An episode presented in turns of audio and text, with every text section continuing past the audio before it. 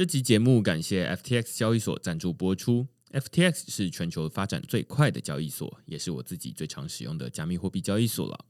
无论你是要买卖加密货币、股票代币，还是想稳定的赚放贷利息，都可以在 FTX 交易所上找到，而且它也有中文界面。另外，FTX 还成立了慈善基金会，他们会定期将交易手续费收入的百分之一捐赠给社福单位。现在透过区块式的邀请码 Blockchain B L O C K T R E N D 注册，就能享有手续费九五折的优惠。如果你抵押他们发行的 FTT 平台币，还可以减免更多手续费，甚至能每周拿到空头奖励哦。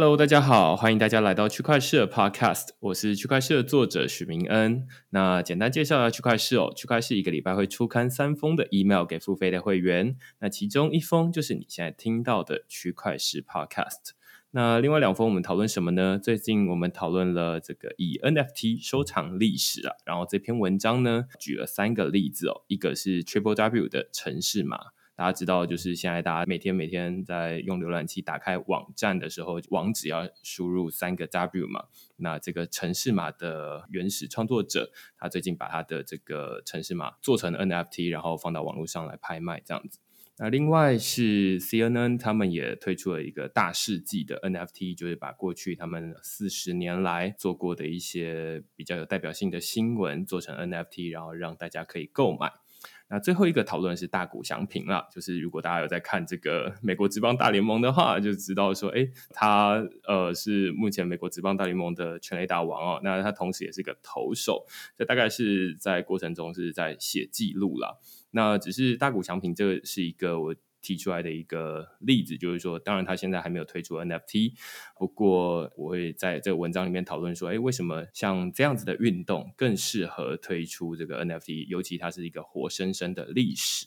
那另外一篇呢，我们讨论的是苹果日报，他们在录音的时间的上个礼拜，或者是大家在听得到的呃前两个礼拜，他们关门了。那是香港的苹果日报。那于是，在网络上就有这个网友透过 Rweave 这个去中心化的储存协议，去把数位的苹果日报给保存下来。那这篇文章就在讨论说，哎，苹果日报带给大家的启示，跟 Rweave 到底是什么东西？那它呃如何透过这个去中心化储存协议来搭建一个网络的亚历山大图书馆哦？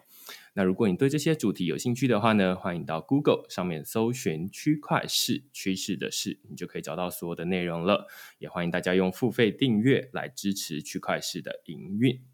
那今天我们其实要讨论的主题，跟刚刚提到的这一个备份苹果日报的内容，就是是延伸出来的啦。那我们今天呢，邀请到 Matters 的创办人张杰平，然后我们就请杰平跟大家打声招呼。哎，大家好，区块市的读者和听众朋友，大家好，明恩好。截屏其实是我们 podcast 第二集的时候就老朋友，老朋友啊，那时候反正就是我们的收音效果不是很好，因为我自己为了录这一集，然后昨天又重新挖出那一集回来听，然后就发现说，哇，那时候就已经讲到很多很有趣的例子，例如说你接触区块链，你觉得最有趣的地方在于说，你有一个很。Simple but strong 的理由就是说，内容放到区块链上面，或者放到这个分布式网络上面，不会被删帖。就是那时候大概是两年多前左右，对对啊。那那时候就是跟现在的情况比较不一样。那现在大家都知道说，哎，苹果日报在最近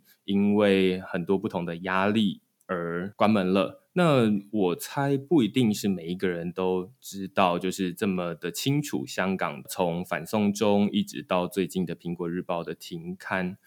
可不可以请截屏跟我们就是讲一下，就是说从那个时候开始一直到现在，到底香港发生了什么事情？嗯嗯嗯，好的。我想大家应该都知道，二零一九年的六月份开始，香港爆发可能是前所未有的规模很大的社会运动，然后持续了大概将近半年的时间，一直到二零一九年的年底。那每个月、每个月，甚至每周、每周都有非常多的人上街，然后从。百万人以上的游行也发生过三四次，甚至更多。然后再加上呃无数次的跟警察越来越激烈的这个冲突，甚至发展到类似于像巷战的一种状态啊，就是从和平的游行一直发展到偏暴力的这个冲突，然后一直到二零一九年底，就是随着冲突越演越烈，其实让很多抗争者其实嗯受伤入狱。到二零二零年初，这个疫情爆发，其实把香港的这个。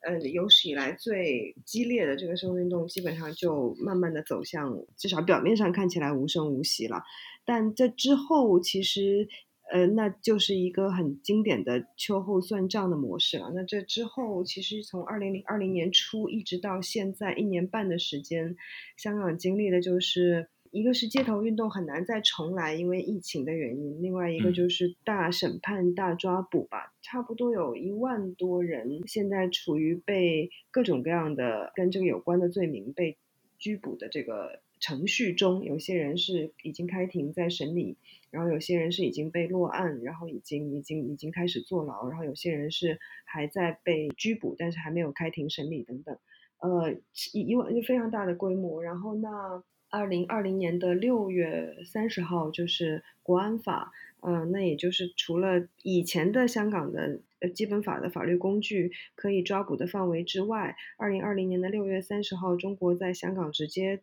呃落地了国安法的这个条目，就是绕开了香港原有的这个立法程序，就直接是。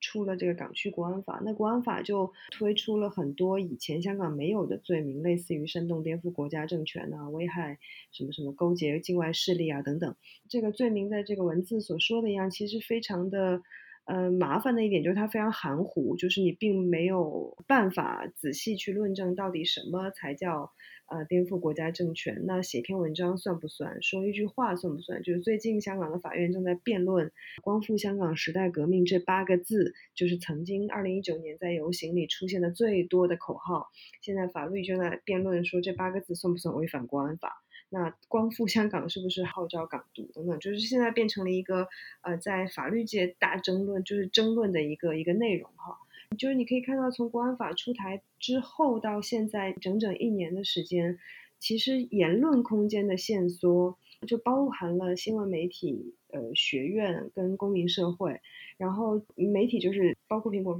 日报在内的很多媒体，立场新闻、众新闻、明报、信报，就是这些媒体。那公民社会就包含了非常多的 NGO 组织。以前的社会运动团体，还有各种各样的大大小小的民间组织，然后学术界就包括了这些待在大学、中学任教的老师，那他们基本上就是纷纷的，要不就是被打成，要不就是自动收声，就自动闭嘴吧。对，然后可能会有些人删除了自己的脸书账号，或者是把脸书账号改名，把本来 public 的 page 改成私人的，就是有点 万马齐喑的状态。在这种状况下，有少数坚持发声的机构。包括媒体跟个人，其实就变成了出头鸟吧。就其实他们在面临更加严酷的这个呃审视，就各种人都会拿着他们每一条话去看这一句话是不是违反了国安法，那句话是不是违反了国安法。所以苹果日报是在这个背景下被。查办的吧，就是其实它的停刊过程有一点一言难尽，就是它的老板黎智英早就被抓捕了，这个大家都知道。但是苹果日报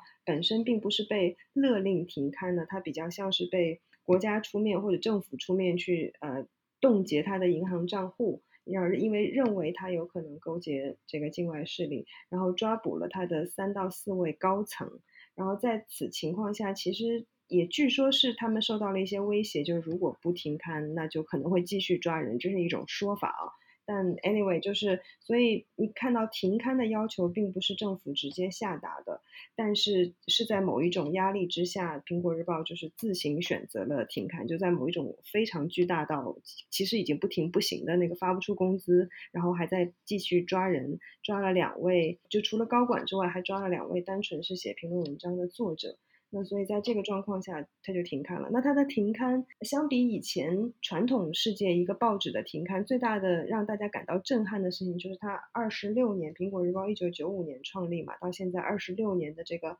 网络上的资料库，就是一夕之间就全部都没有了，就全部都消失了。它的网页甚至就直接就是你现在在点 Hong Kong 点 Apple Daily 点 com 就会直接变成 Goodbye 点 Apple Daily 点 com，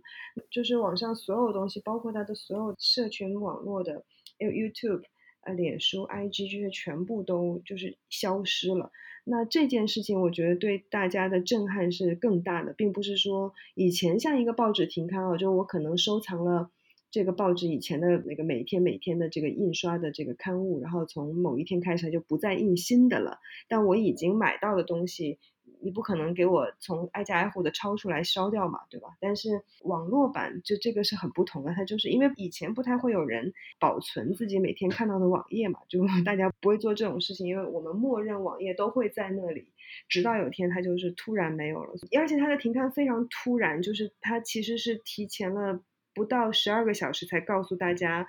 第二天就真的不出了，并且这个网站更新到今天晚上十二点就会不仅停止更新，而且是。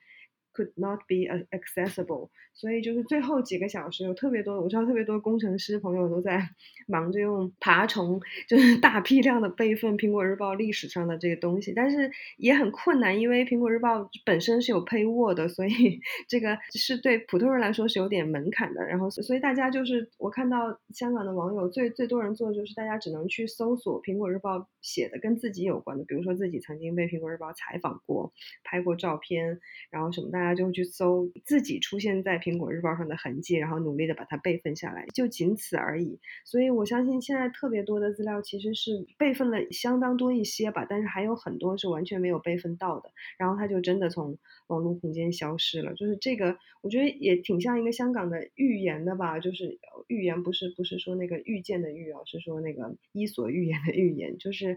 对，大家其实之前可能没有想过一个城市究竟可以怎么样陷落，然后，但是我觉得苹果日报。你喜欢它也好，不喜欢它也好，比如说我自己其实并不是苹果日报的读者，但是我还是很难想象二十六年的这个档案库，就是真的是说 disappear 就 disappear 了，所以这个是对所有人都很大的震撼，而且这个也只有发生在数位年代才会有这么强烈的这个震撼的感觉啊。对我最近有看到，就是说有人说啊，那你平常有没有在看苹果日报啊？那为什么现在就忽然好像大家都在看苹果日报一样，或者是你很。支持苹果日报，我觉得就有点像你刚刚说，它一九九五年的时候成立的，然后至今二十六年。那它比较像是一个记忆的消失，而不是说到底我本来是不是他的读者。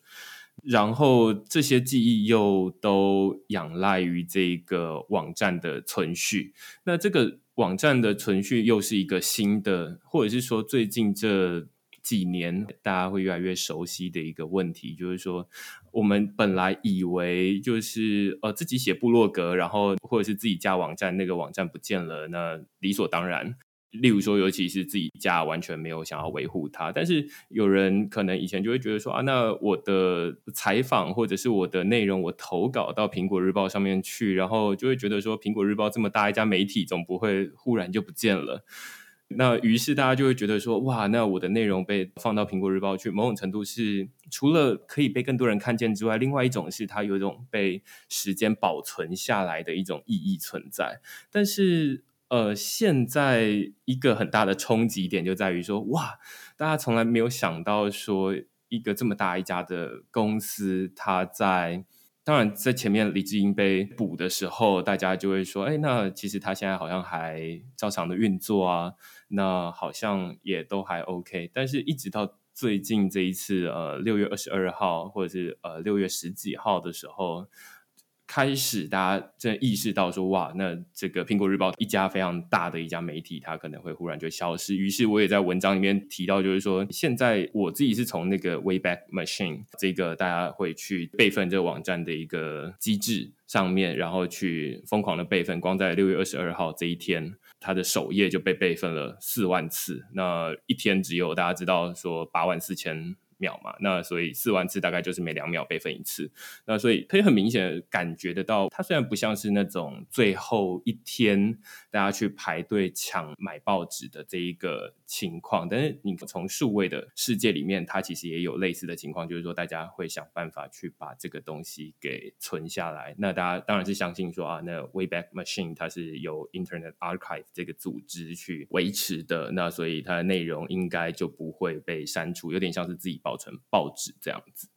那其实我觉得，刚刚截屏从这最一开始的街头，然后一直到后来的，虽然有抓捕，我记得那时候有一个大家的一个台词叫“吴大台”，然后就会觉得说啊，那即便有几个领袖被抓了，但是也就没有这个领袖的问题了，大家就是兄弟爬山各自努力这样的感觉。但是后来一直到疫情，然后最后到了国安法上，我觉得国安法刚听起来是一个很大的分水岭。接下来就是变成说啊，那好像后面的演变都会变成说，那你是在这个国安法的这条线的哪一边？哦，那你是不是有踩到这个国安法的线？所以才会到后来才会演变出“光复香港时代革命”这一句话。甚至现在开始在讨论说啊，从历史的脉络来看，这个光复是不是一个政治的意图？然后一边是这个历史系的教授，一边是呃不同大学的教授，然后他们在法庭上面针对光复香港时代革命的这句话来做讨论。我觉得看起来是一个跟二零一九年的时候就会变得更不一样。我其实有点不太能够说得清楚，说它有什么明确的差异，但是好像在国安。法之后，大家都只是本来一个很大的诉求，变成是说，哎，好像就是你有没有违反国安法，就比较简单的一个分辨。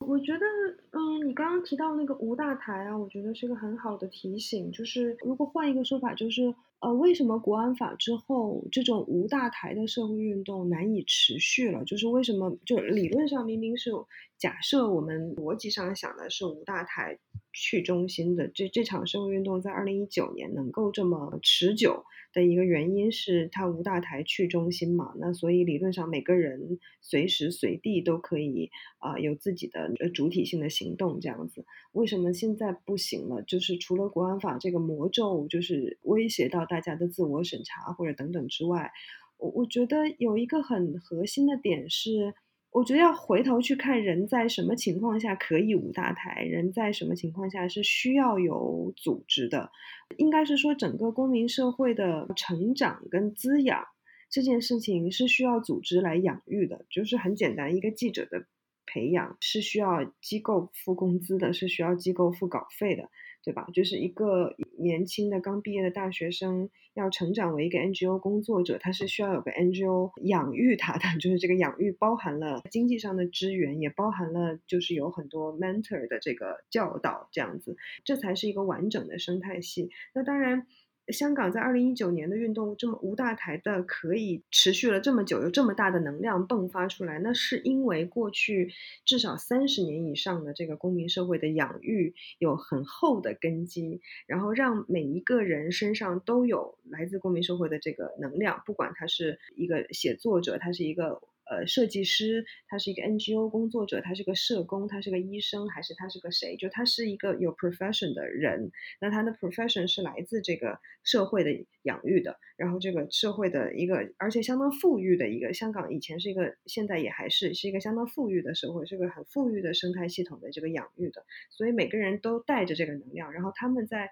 二零一九年的半年的时间，可以去把这些能量交换出来，deliver 出来。但现在的问题是，我觉得有了国安法之后，它的问题是从根基上摧毁了这一种能量，尤其是偏民主的意识形态的这种能量的养育机制、生态系的这个根基，那就包括非常多的译文团体。的资金，因为他们以前可能是拿政府或者是呃政府或者公部门背景的这个文艺基金来过活的，有可能香港百分之六七十以上甚至都这都可能比较乐观了，可能七八十以上的艺文团体表演，然后文学，然后呃展览、音乐等等，可能都是拿政府的基金的。然后呢，现在大家会审查，如果你的这个艺文团体跟政府认为的黄色经济圈或者黄色价值观有黄色是指的是泛民主派的有关的话，我就 cut 掉你的 budget，我就不给你预算了。比如说昨天的新闻吧，李大围城的那个拍摄的制作方是香港一个十几年基础的一个是独立独立纪录片的这个团队叫影艺制，那就是昨天的新闻，呃，艺发局香港艺术发展局就是 cut 掉了给影艺制的这个。把这以前他们是每年每年会拿一一一发局的资助的，那因为他们就是一直做独立纪录片，那当然现在就是冠冕堂皇说你搞出了一个宣扬这个黑色暴力的纪录片，而且中间暗暗含着这个违反国家安全的这个意识，那我香港政府怎么可能支持你？那就开掉你的预算。那这些这些组织就是一旦预算被开掉，当然就。其实它的它的生态系的根就断了，这是一方面。另一方面，像对苹果这样的媒体机构也是这样子的。你的我们讲公民记者，我们讲自由撰稿人，我们讲这个很多能写的人，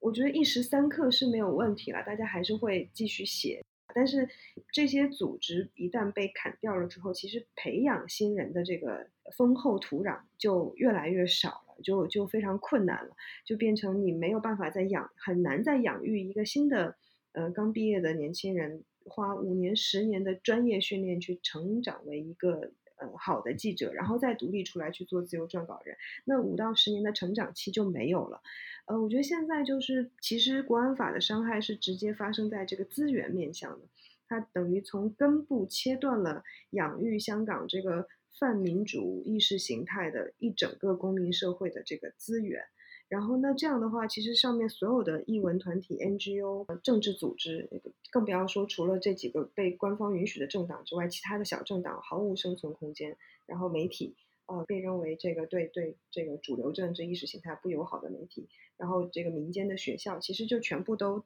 断了资源了。一旦断了资源，上面就长不出新的东西。那这个是这是它最艰难的地方。这也就变成呃，它可以无大台，但是它就是会枯萎，就是就是这个状态。懂。我听起来觉得很有趣的是，你把这个。五大台这部分归类成说，它是一种表现出来的，那有点像这个植物一样，它要长出花，要长出叶子，那总是要有一个土壤去养育它。那那个土壤要有足够的养分，要有水分。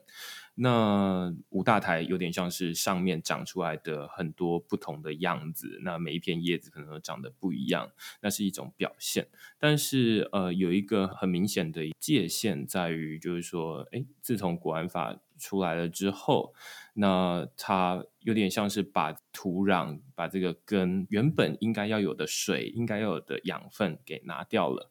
那于是会去区分说，哎，那我们本来，例如说这个你刚举的译文团体，它的资金来自于政府，那政府就会去呃重新的审视说，哎，我这资源到底是不是拿去做违反国安法的事情？那于是如果是的话，那它就会被拿掉。那于是这就变成说，上面的这个植物它没有办法好好的长出一个应有的一个去中心化的样子出来。对，有一点是这样，就是应该说，我们当然最理想的无大台啊，这个世界上就像无政府主义者倡导的那样，最理想的无大台是连资源的分配也是无大台的嘛。我们所谓的有大台，就刚刚说这些艺文团体拿政府的钱的意思是，那我们给政府缴的税本身就是来自公民的钱嘛，那政府把人民缴的税的一部分。划拨到那些呃不生产商业利益，但是生产公共价值的部门，这是很合理的。但就政府在这个其中扮演一个公平的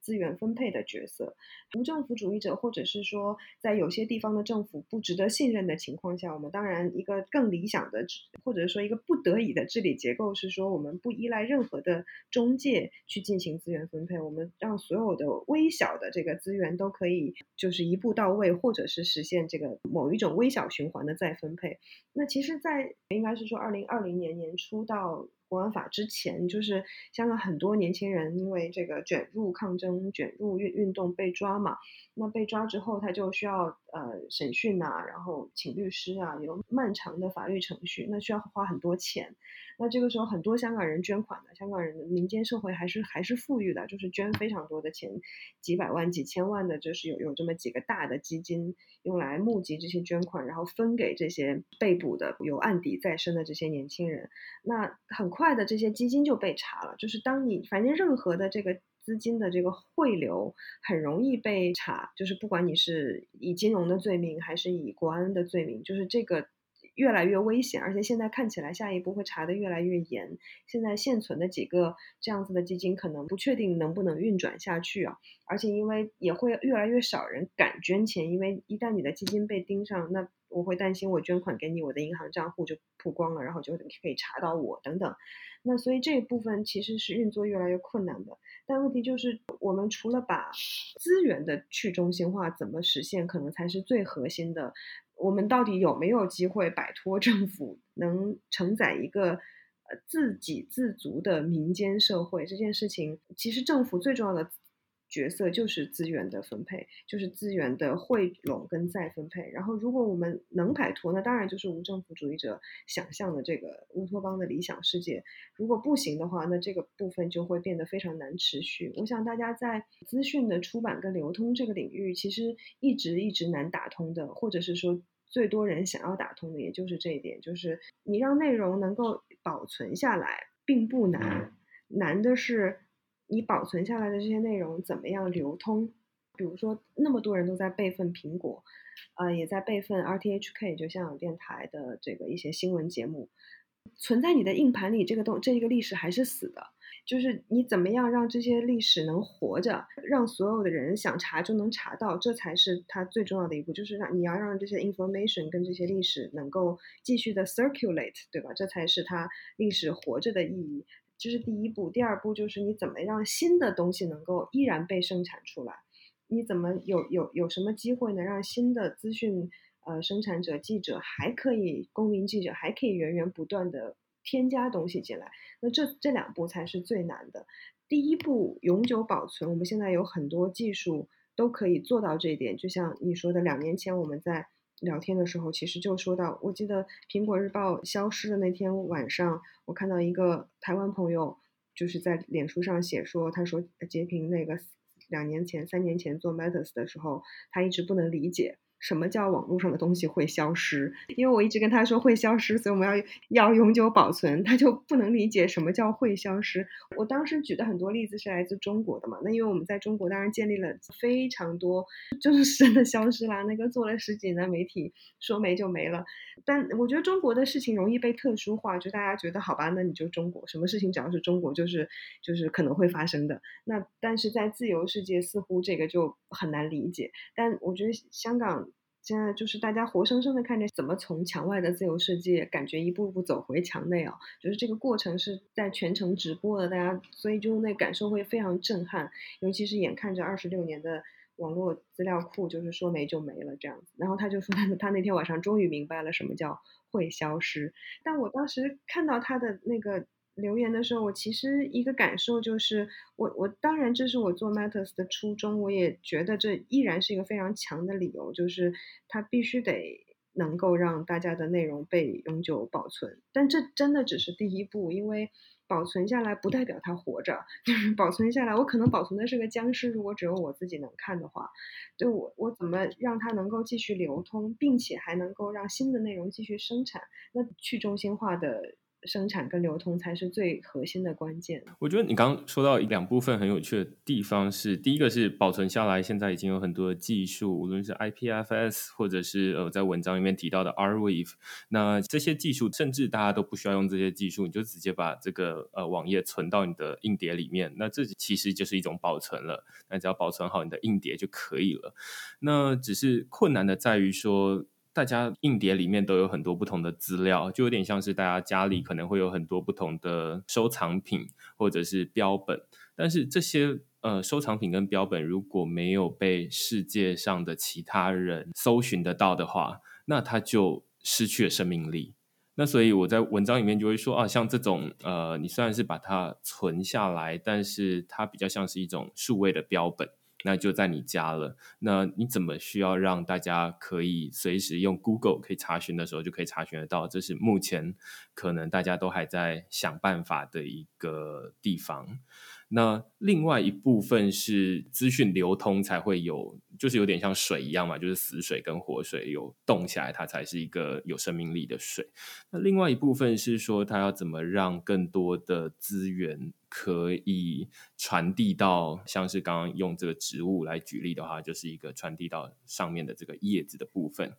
刚刚前面提到的是说，政府它扮演一个资源分配者的角色，那于是大家把税金交给政府，政府再来分配资源。但是现在多了一个限制，就是在于国安法。那于是之前我记得就是假设他的这个资源被砍断了，甚至是你刚刚举的例子是，呃，有些年轻人他他被逮捕了，那他需要资源去协助他，那有哪些资源呢？我记得好像之前二零一九年底还是二零年的时候，有个星火同盟的例子。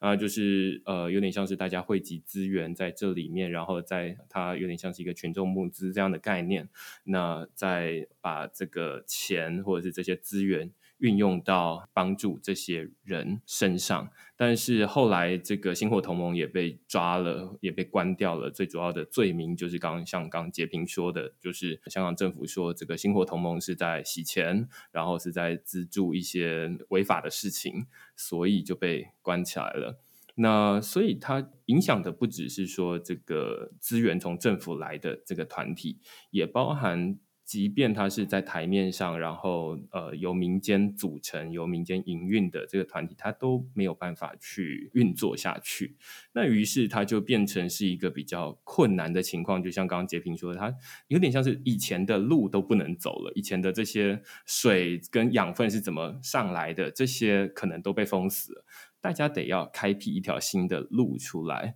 但是要怎么从无到有生出来，这是一件非常困难的事情。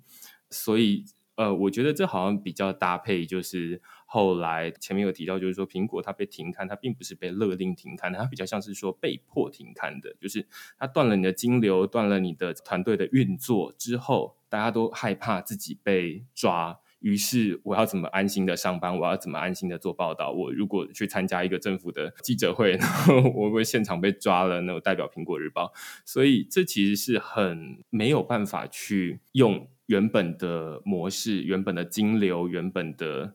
组织运作的模式去运作，而是得开辟一些新的东西。当然，大家后来就会想到说：“哎，是不是可以用这种去中心化的金流，用加密货币，用去中心化的团体，就是呃，例如说去中心化自治组织等等的东西来运作？”但是这些东西在苹果这件事情发生之前，大家应该都有一个共识，就是说这应该还。离大家的日常生活有点距离，至少就是会用银行的人跟会用这个加密货币的人，应该是数量级应该差距非常悬殊哦。现在感觉好像有一个时代的推进的力量，就是在这个呃，无论是新闻自由，或者是在无大台，就更广阔一点，就是这整个生态系要能够继续的长出来，要怎么去维持那个资源的后勤补给系统？大家。某种程度是被迫要再重新建立一个后勤的补给系统，那大家就开始找说啊，有没有一些新的可能？那包含新的科技或者是新的方法？那现在绝大多数人，我猜了，我不知道，呃，是不是就是直接呃转到，例如说，那我就不用。呃，香港的银行账户，我可能是，例如说，我用 Patreon，那至少在 Patreon 里面的这些钱，可能是在美国，而不会被香港政府冻结，类似这样子。我不知道目前你有观察到港人目前有没有什么一些新的作为来适应或者是抵抗这样的一个。嗯，我觉得就是如果说这个传统的生态系统，尤其是持有这个可能被政府不喜欢的价值观的这个人群，开始意识到说这个传统的生态系统靠不住嘛，这个是大家应该都感觉得到了，不管是银行的问题，还是 NGO 的遇遭遇的问题，还是媒体的问题。那我觉得面对这个靠不住，你能看到大概有两种最经典的做法吧。一种是举家迁移，搬到一个安全的传统生态系统去，我觉得这是物理上的离开，对吧？就是本质上他也是觉得，哦，这里的生态系统可能长期对我是不友善的，然后我我我作为一个持有这种。价值观，并且我希望我的小孩也持有这种价值观的人，我在这里就是会得不到给养，然后甚至会有安危险，然后甚至就没有办法得到供养。那我就举家搬到英国去，或者搬到加拿大去，搬到澳洲或者搬到台湾，这是一种那就是离开 A 生态系去到 B、C、D，但都还在一个传统世界。那这样确实是一种啊，但这个就是他要付出的就是搬迁的成本跟新的适应的成本。嗯，还有一种就是干脆就离开到。Web 三的世界，对吧？就或者是到这个我们说的加密货币的世界，然后就是说我不管我的物理身份、肉身在哪儿都好，但我的网络世界上的这个虚拟身份，我一定要让它下沉到。那个去中心的网络上，不管是我的内容、我的资讯，然后我用的浏览器、我用的聊天的软体，然后我的金流，我都要让它下沉到一个没有人能人能轻易掐断的这么一个呃 Web 三的世界。那这个代表人物就是高重建嘛，我们的老朋友，对吧？和他一直在倡导的非常就是这个所谓的 Decentralized Hong Kong，就是这个让要要让香港真正的去中中心化。那我觉得会有一些人这么做，但。没有很多，但是会有一些人，我觉得，尤其是对一些在物理世界的搬迁，其实不见得愿意，也不见得承担得了这种成本的人，又想要留在香港继续就是过他就是认为香港人应该有的生活的很多人，可能会尝试至少在虚拟世界里往这个去中心的网络里去沉淀。但人数不会很多了，但是会有一一群这样的人，我觉得也确实是传统生态系统靠不住的这个压力，会让更多的人出现在这个世界里了。对，我觉得你刚刚这分类很有趣，我是第一次听到这样的分类，就是说 肉身跟虚拟身体是吗？对对对，或者是肉身跟灵魂分别去到一个不同的地方，那各自要付出的成本不一样。你搬到另外一个国家去，你需要付出一个就是这种物理的成本，但是灵魂如果你要搬到一个数位的国度去，那需要的是一个学习的成本。感觉好像蛮有趣的，就是我刚刚觉得哇，这样人可以这样分。对，那另外一部分我是觉得蛮好奇的，是说那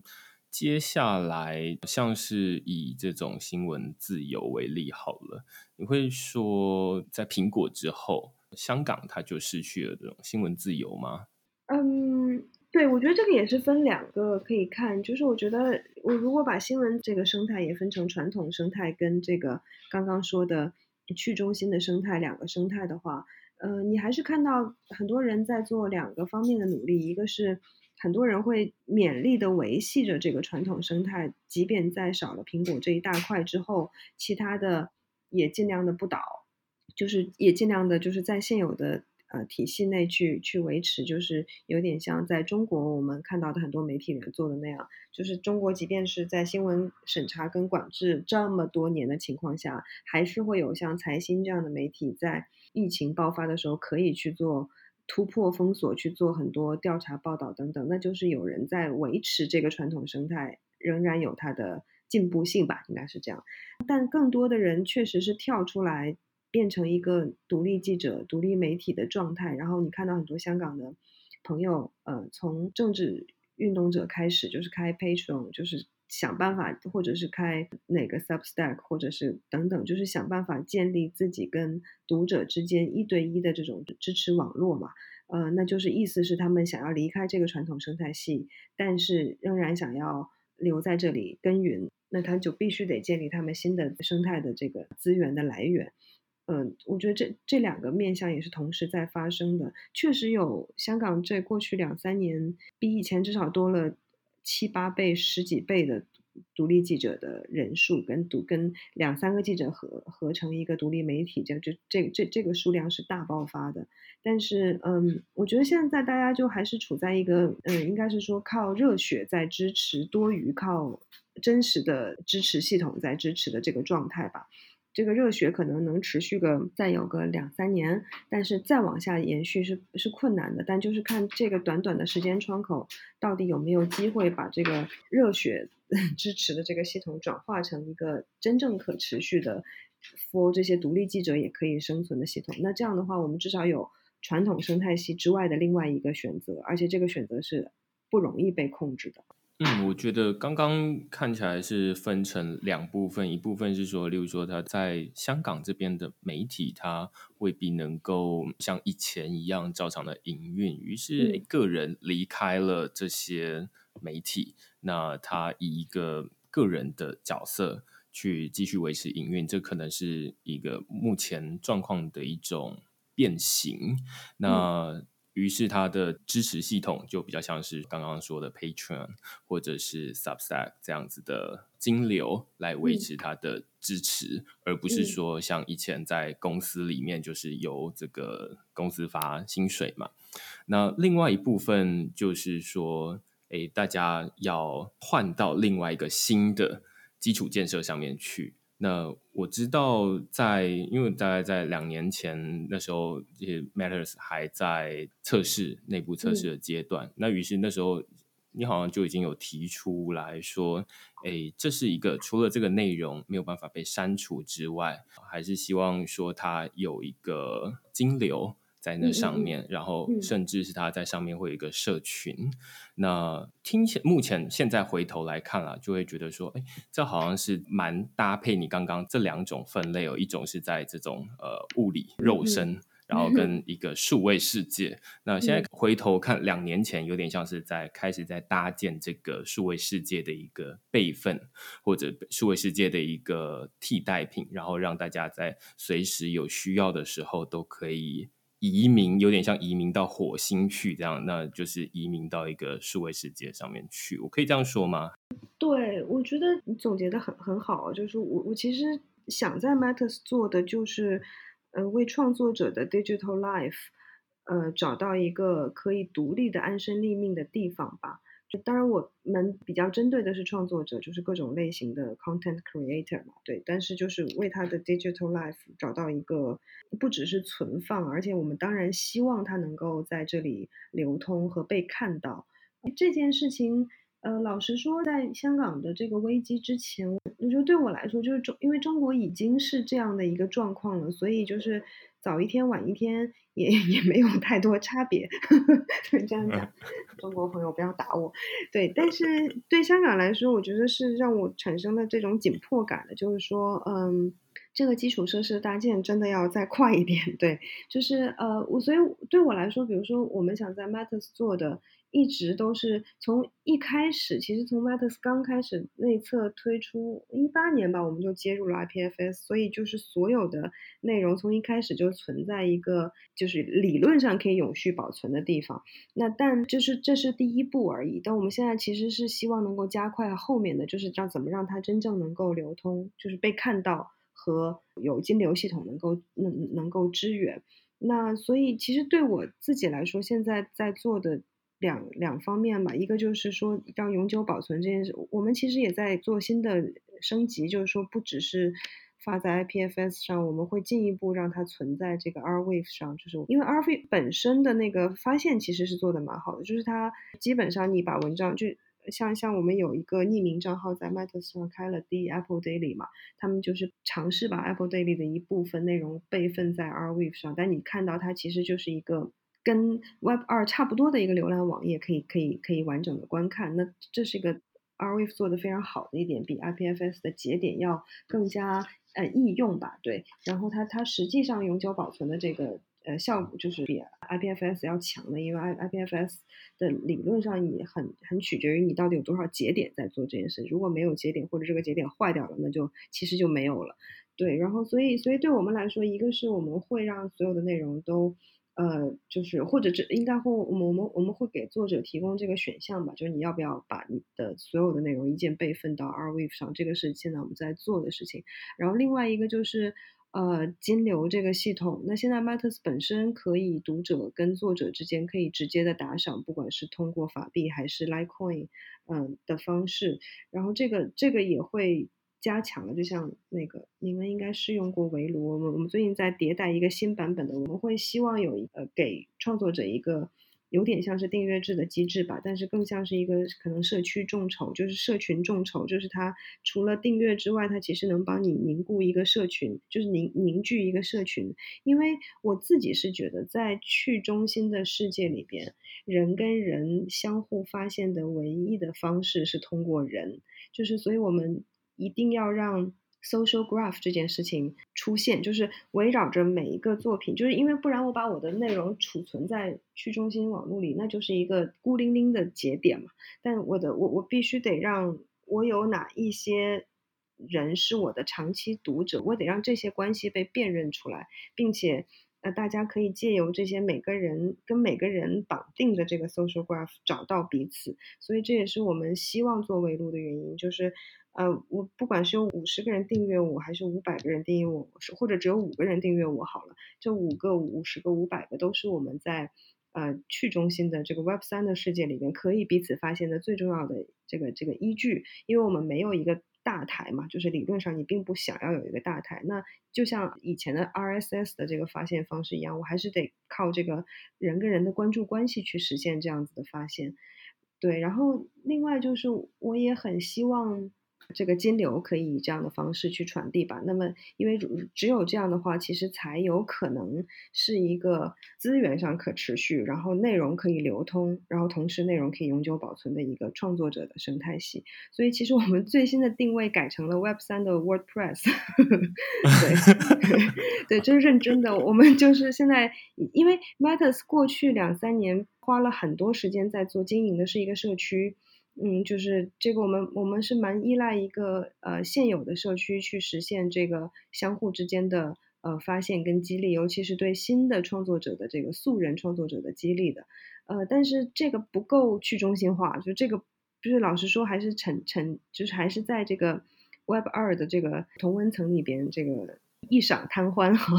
就是有一点嗯不舍得往前走，对，但我现在觉得就我们香港的变化也给我们挺大的。触动的，就是我们，所以其实现在在技术上会增加资源去做，更像是一个 Web 三的 WordPress 吧，就是每个人真的可以透过 Matters 来建站，甚至我我我我们会给作者更独立的域名，就是你不用想象你的文章是发在 Matters News 这个网站或者这个社区，你就真的是可以给自己建站，但是站与站点与站点之间要有一个呃社群机制去相互发现，然后并且有一个金流机制去让读者跟你可以相互支持。我这边稍微补充一下哦，就是说，我不知道是不是所有人都知道 Matters，但是其实他在两年多前在录音的时候，他其实呃，我可能那时候会说，哎，它就是一个新的 medium，你可以这么理解它。那大家都可以直接过去用，但是大家都会有一个共同的疑问，就是说 Medium 已经够好用了，那为什么我还要再去搬到另外一个地方去使用呢？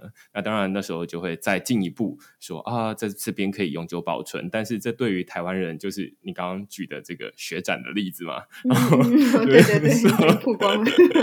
对对，然后呃，就说其实对于台湾人来说，这个痛点很不痛。于是还会再从另外一个角度说，呃，例如说无名小站啦，它会在因为商业的关系而关门，那你的东西就没有办法保存，类似这样子。但是现在当然商业的原因还是存在，但是我觉得在整个呃世界的发展会让大家会觉得说，哎，这好像变得更理所当然一点，就是说，呃，延续刚刚的这种需要肉体移民，还是你要灵魂移民？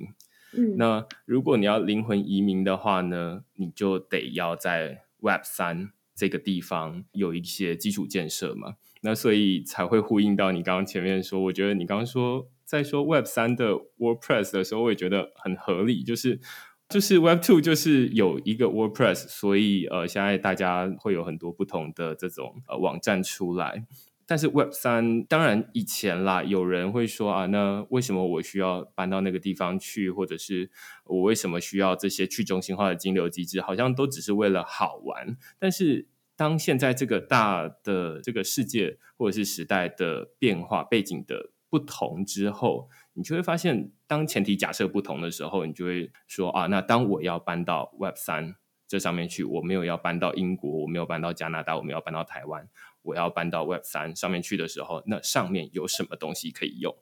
那于是才会有这种需求。那反过来说，对于这种基础建设的打造者来说，就是对 Matters 来说，才会我觉得这时候在调整说啊，那呃，现在大概也不太需要，或者是至少比以前还更不需要解释说为什么你需要一个不会被删除或者是可以永久保存的日记。而是因为现在很明显，就是不需要再解解释这些理由了，大家都知道。只是那 WordPress 它除了有一个可以永久保存的一个资料，就是像刚刚我们提到 IPFS 或者 RWE，这其实只是一个最基本的需求而已。那要把这些东西留下来之外，还会有，例如说刚刚你提到的 social graph，人跟人之间要怎么去发现，或者是金流要怎么做。以前我们都会说这些东西，或者是呃，你先像我这样先接触到区块链，然后再接触到现在的这个情况。应该说，先接触到区块链的时候，就会觉得说啊，那就是一个全新可以打造一个新的世界的一个。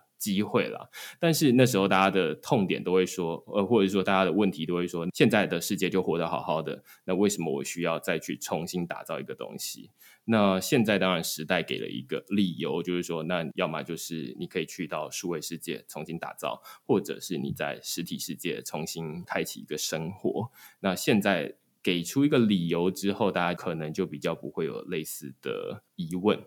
对，没错。我觉得就像很多人会说，为什么一定要搬到 Web 三？我觉得一方面就是可能很多人在 Web 二的世界，就是已经遇到他的 digital life 被生受到了生命威胁嘛。那这样的人是蛮多的。你跟某一种主流的世界不合，其实你都可能会被威胁。那在威权政府，你可能表现出来的就是你是意见者，那你可能就会遇到你的这 digital life 被社会性死亡的这个威胁。但如果你是在比如说，你其实在美国，假设你是川普的支持者，说不定你也会遇到这件。你你是个极右翼，你也会遇到这件事情。这也是为什么那么多加密世界和加密货币的世界，或者是这些走向 Web 三的社区，其实也很多是各个国家的政治少数派聚集的温床嘛。因为他没有在在在主流世界找不到自己的位置，所以我觉得他们一定是这个星球的第一批的移民嘛。那我希望就是说，每一次这个当主流世界变得越来越封闭的时候，就会有越来越多的人移民去新世界。这其实挺好的，因为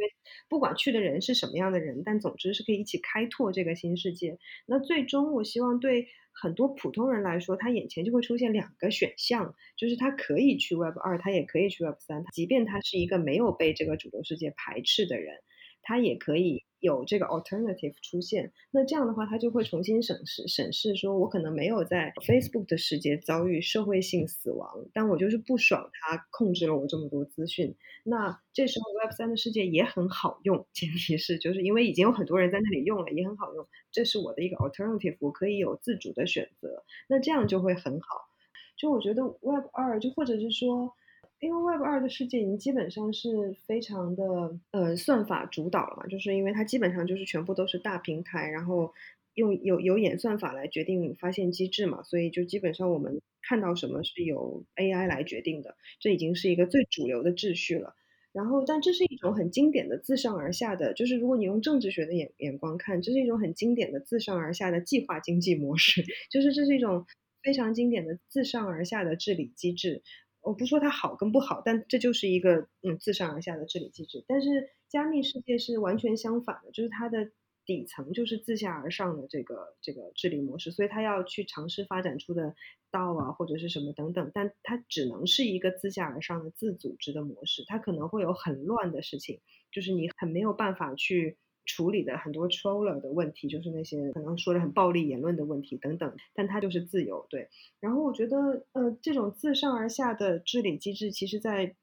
我们现在的网络世界已经发展的很健全了，而健全到透不过气的程度了。对我觉得，另外那个自下而上的这种，我有些人把这个称为左翼跟右翼的区别啊，我其实觉得，因为左跟右在不同的。国家的语境特别不同，我就不轻易用这种词来分类。但是，我觉得我们至少需要建设一个自下而上的 alternative，让让人可以去选。对，所以，所以我觉得现在趁着被主流世界排挤，赶快去建设新世界，其实是一个挺好的机会。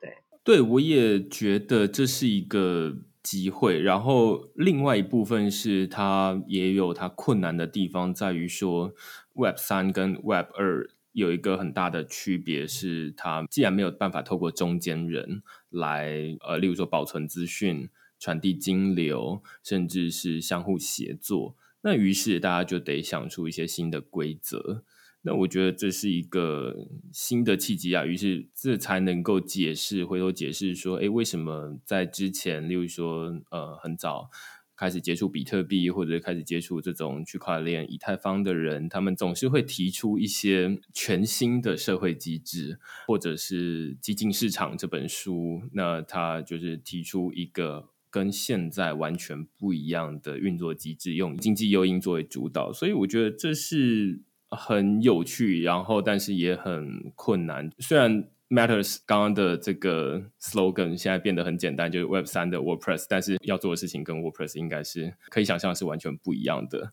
就是金流或者它就没有办法用接入那种 Stripe，然后接入 WooCommerce 类似这样子。而是得用其他的金流模式，可能是 Litecoin，可能是其他的方式。那中间可能还会有一些过渡期，例如说 Web 二跟 Web 三 之间的，像现在可能就会有一些是透过这种中心化的 Stripe 这种金流。但是未来可能还会再发展出其他的模式，这是目前可能还不知道，大家都还在探索。但是我觉得这就是因为时代的有点像是有人在你后面推你，有拉力有推力，那于是你非得要再进到另外一个地方。所有搬去英国或搬去加拿大，他们也都是被推出去，那那边当然会有一些拉力。那我觉得这边也蛮像的。没错，没错，就我觉得用物理世界的移民，其实这个类比是很像的，就是我们其实要处理的就是就这个 digital life 的这个移民问题，对。然后预见到会有很多人有这个移民的需求，那就看你选择做一个旧世界的改革者，还是新世界的建设者吧。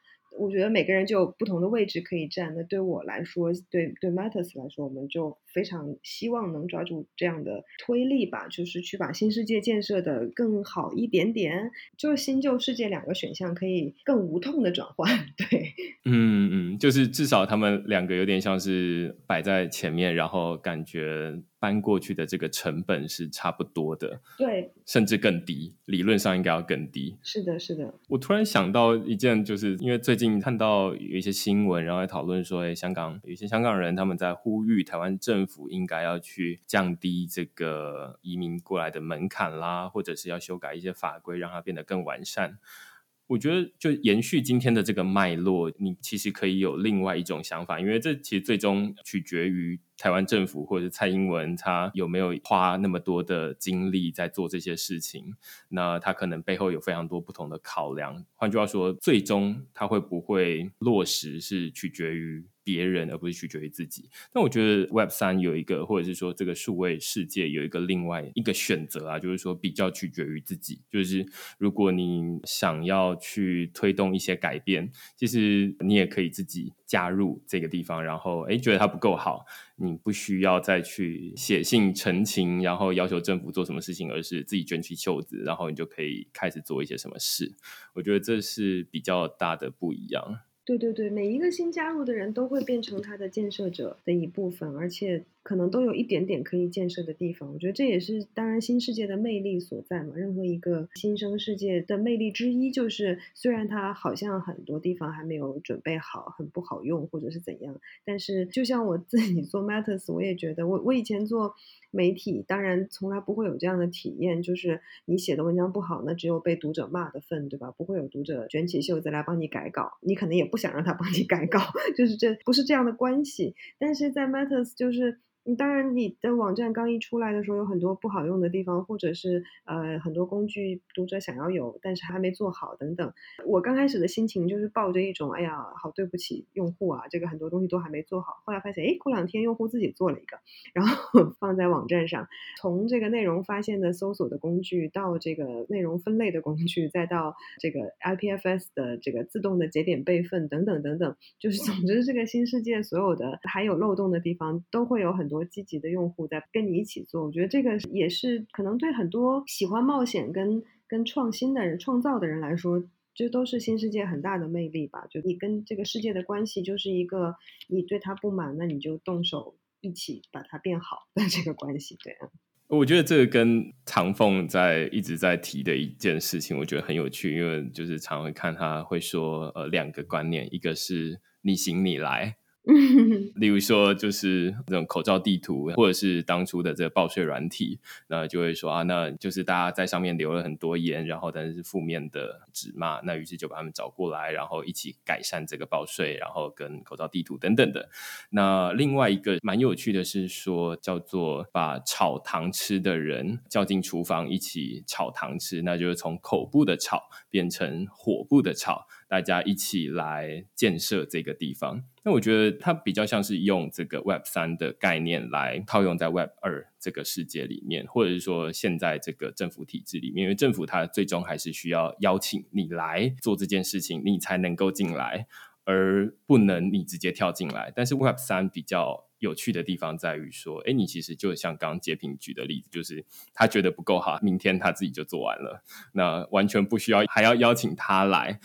它比较像是只要经济诱因设计得当，当然刚刚这个例子是比较极端的例子了。但是就是经济诱因设计得当的话，大家会自己去做这些事情，那就会变成不需要在唐凤特别说什么逆行逆来，或者是把炒糖吃的人变成炒糖吃这样，就是叫进厨房一起炒糖吃，而是他本来就会做这些事情。那我觉得这说不定是一个更好的世界啦，但现在就是还有蛮长一段距离要走。嗯，对，大大社会小政府嘛，就是确实经济诱因很关键了，而且当然它的边界是主事者，就是比如说以 Matters 来说。没做好的地方，Matters 作为站方是要承担最终责任的，就是这个责任并不因为没有人帮你而得到免除。但是怎么样去改善，这个是可以透过好的经济治理机制设计，让更多的人可以参与的。就我觉得这本身是一个好的做事方法，这不是一个免责条款，但这是一个做事方法。对对对。